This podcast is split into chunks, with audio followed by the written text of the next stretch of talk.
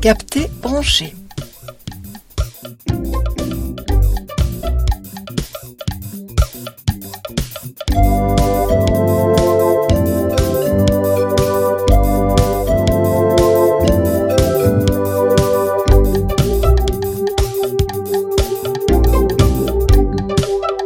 Fanny Padoan.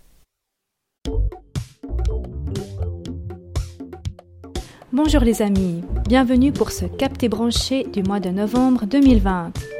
Doux et poétique, le livre que nous allons découvrir est un joli conte animalier écrit par Louis Sepulveda. Ce sera donc un petit hommage à cet auteur, mort cette année du virus dont on ne prononcera pas le nom. Histoire d'une mouette et du chat qui lui apprit à voler. Que se cache-t-il derrière ce titre? On va immédiatement le savoir.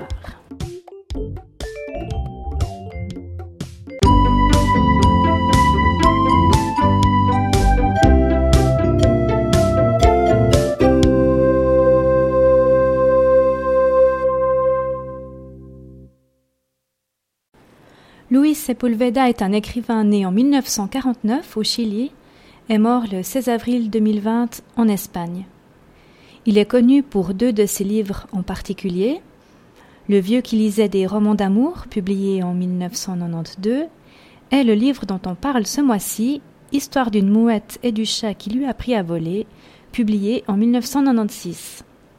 Il écrit des romans, des nouvelles, des contes, des articles, pour les adultes et les jeunes. Nous sommes à Hambourg.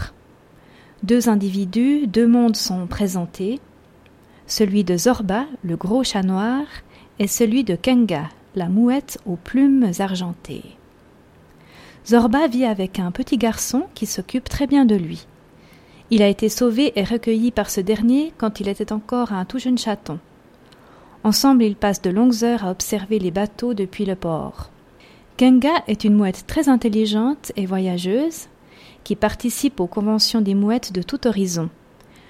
Lors de ces rencontres, on y raconte les aventures des unes et des autres, sur leur voyage, leur festin de sardines. C'est aussi le moment de la ponte des œufs et de l'apprentissage du vol au nouveau-né. Mais alors, comment ces deux animaux vont-ils se rencontrer? Entre un chat et un oiseau, a priori, on peut s'attendre au pire. Un jour, Kenga, la mouette, a un accident. Elle se retrouve engluée dans du pétrole. Elle n'arrive plus à se mouvoir correctement. Après plusieurs essais, elle réussit enfin à, s'envoler à nouveau. Mais le pétrole reste collé sur ses ailes, elle se fatigue rapidement et finit par atterrir sur le balcon de Zorba, le gros chat noir. Les deux animaux dialoguent, parce que l'un parle la langue de l'autre. La mouette mourante demande au chat de prendre soin de son dernier œuf, qu'elle pond avant son dernier souffle. Le chat est tout prévenant avec elle, il promet de prendre soin de son poussin, et de ne pas le manger, et même de lui apprendre à voler. Car un chat du port respecte toujours ses miaulements. Mais pour ce faire, il va chercher de l'aide. Je sais tout, Colonello, Secretario, Bouboulina, tous les chats du port de Hambourg vont se mobiliser pour l'aider à tenir ses drôles de promesses. En attendant, Zorba couvre son œuf et le poussin finit par percer sa coquille. Immédiatement, le petit, ou plutôt la petite, l'appelle maman, ce qui fera bien marrer ses, amis.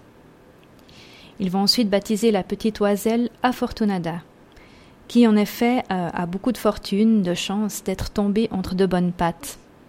Cependant, c'est difficile de lui trouver à manger euh, et de la cacher euh, des humains. Il y a aussi beaucoup de dangers dans la rue. Il faut vraiment lui apprendre à voler pour qu'elle soit plus en sécurité et surtout plus autonome. Mais pour cela, il faudra briser des tabous. Cette histoire est très riche avec des mots simples.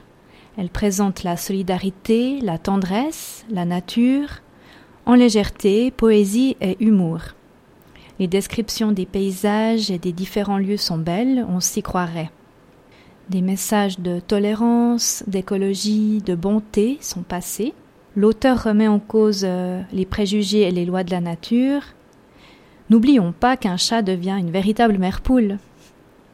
Si on analyse un petit peu, on pourrait aussi dire que l'enfance du chat Zorba est mise en parallèle avec celle de la petite mouette, car en effet, comme il a été sauvé en étant petit, euh, il va d'une certaine manière à son tour permettre à un être vivant de grandir. Donc ce conte est vraiment mignon et j'espère qu'avec ces mots, il vous permettra de vous envoler vers vos rêves.